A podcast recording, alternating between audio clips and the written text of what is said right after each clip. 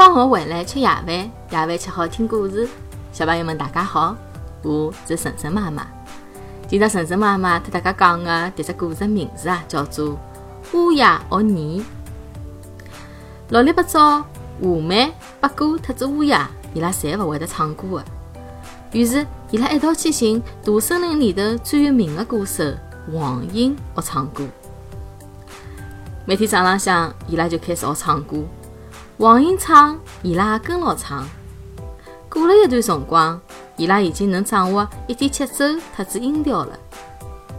搿天，黄莺老师讲：“阿拉一道来个大合唱，好伐？”画眉鸟唱高音部，八哥唱中音部，乌鸦唱低音部。搿原本是一个老灵的组合。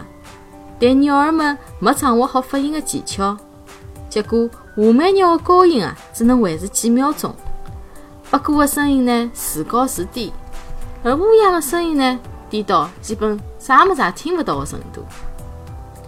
其他鸟儿听了伊拉的歌声，侪开始嘲笑伊拉。画眉唱歌像是把人踏牢了尾巴，八哥呢，像一只身怀严重的老式唱片机，乌鸦。伊唱歌了吗？我根本没听到伊唱歌呀！河马、八哥特子乌鸦，侪觉着太早输失了。黄莺老师鼓励伊拉坚持学下去。河马特子八哥听了黄莺老师闲话，仍然继续练习。乌鸦伊就立辣搿搭，啥人也勿睬。伊心里想想：搿勿是存心要我退早死吗？我才勿要继续学唻。于是，伊拍拍翅膀。再也没回来了。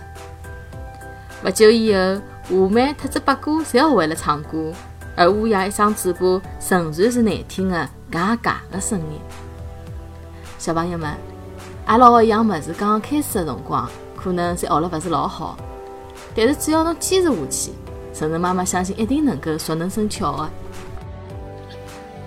好了，谢谢大家收听今朝的节目。每个礼拜一到礼拜五夜到七点钟。晨晨妈妈准时来帮大家讲故事，请订阅晨晨妈妈辣海喜马拉雅的频道，或者关注晨晨妈妈的公众号“上海 Miss Story”，也就是上海人特指故事的英文单词组合。今朝节目就到搿搭啦，再会。